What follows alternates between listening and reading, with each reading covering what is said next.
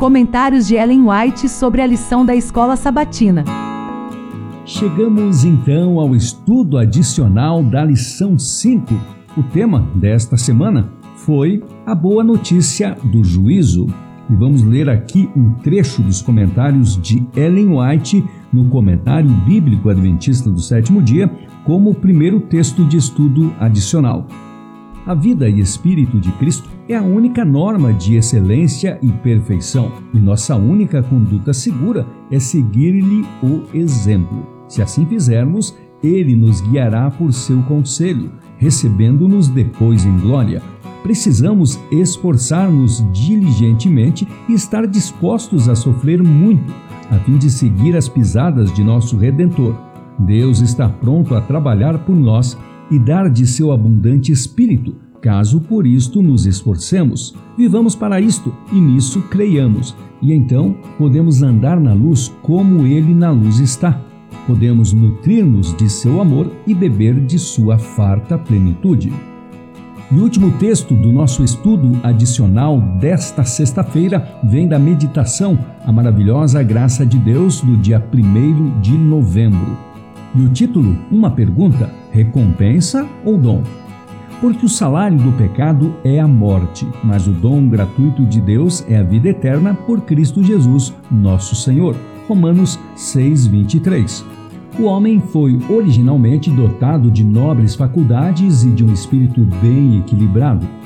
Era um ser perfeito e estava em harmonia com Deus. Seus pensamentos eram puros, santos os seus intentos mas pela desobediência suas faculdades foram pervertidas e o egoísmo tomou o lugar do amor. Sua natureza tornou-se tão enfraquecida pela transgressão que lhe era impossível, em sua própria força, resistir ao poder do mal.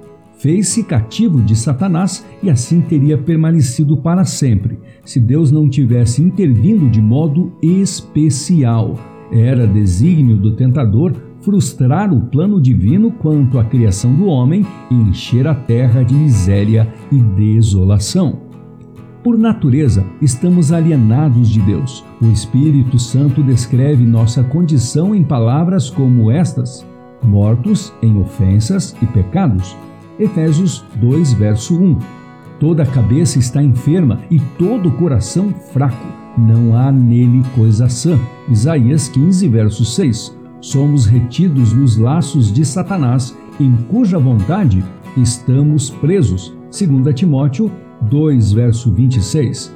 Deus deseja curar-nos, libertar-nos, mas como isso requer uma completa transformação, uma renovação de nossa natureza toda, é necessário rendermos-nos inteiramente a Ele. A luta contra o próprio eu é a maior batalha que já foi ferida. A renúncia de nosso eu, sujeitando toda a vontade de Deus, requer luta, mas a alma tem de submeter-se a Deus antes que possa ser renovada em santidade. Deus não força a vontade de suas criaturas. Não pode aceitar homenagem que não seja prestada voluntária e inteligentemente. Uma submissão meramente forçada impediria todo o verdadeiro desenvolvimento do espírito ou do caráter tornaria o homem simples máquina. Não é esse o propósito do Criador.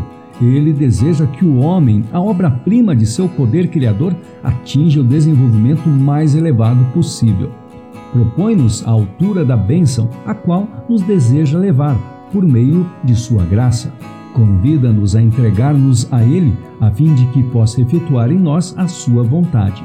A nós compete escolher se queremos ser libertados da escravidão do pecado para participar da gloriosa liberdade dos filhos de Deus.